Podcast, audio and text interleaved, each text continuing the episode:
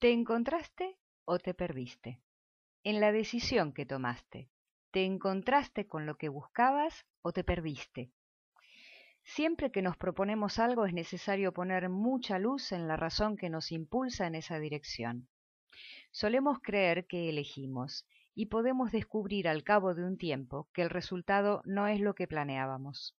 Y nos sentimos decepcionados, hemos sido en algún sentido ingenuos. Es ingenuo suponer que tenemos siempre el control de nuestras decisiones y es ingenuo creer que nos conocemos bien.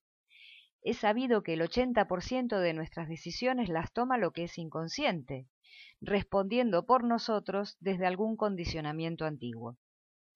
A menudo la realidad que producimos nos devuelve algo muy diferente de lo que conscientemente creíamos estar buscando. Y lo serio es que puede no solo ser diferente, sino tornarse todo lo contrario y salir perjudicados. En ese caso, ha sucedido que tu sombra te ha tomado como objeto y has dejado de ser sujeto que decide, pasando a ser decidido por un viejo automatismo, dándote de narices con algo conocido. El termómetro interno te dirá si la cosa va bien o va mal. Si hay angustia, va mal. Si te sientes en conflicto constante, mala señal. Y puede ser peor si no te detienes a tomarte el trabajo de descubrir lo que te está pasando por dentro.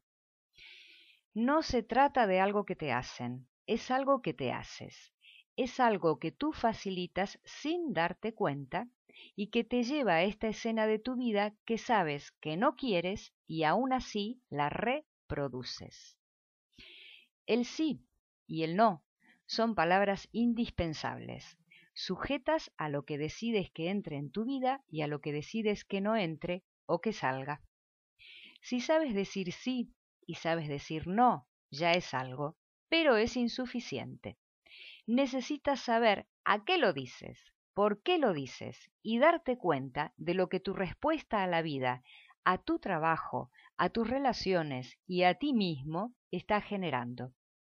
Sí y no son herramientas indispensables y tienes que elegirlas para producir bienestar en tu vida y para eso tienes que saber decirte no y sí a ti mismo, siendo consciente de que eres el más difícil de convencer, pues tus automatismos son tus peores enemigos y disponen de muchos disfraces que te llevan a creer que esta vez es diferente, para comprobar más tarde que no lo es.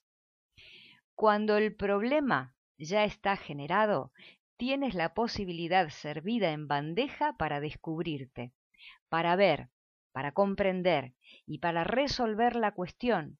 Y si resuelves, has dado un paso importantísimo dentro de ti mismo. Es una adquisición, una conquista en ti.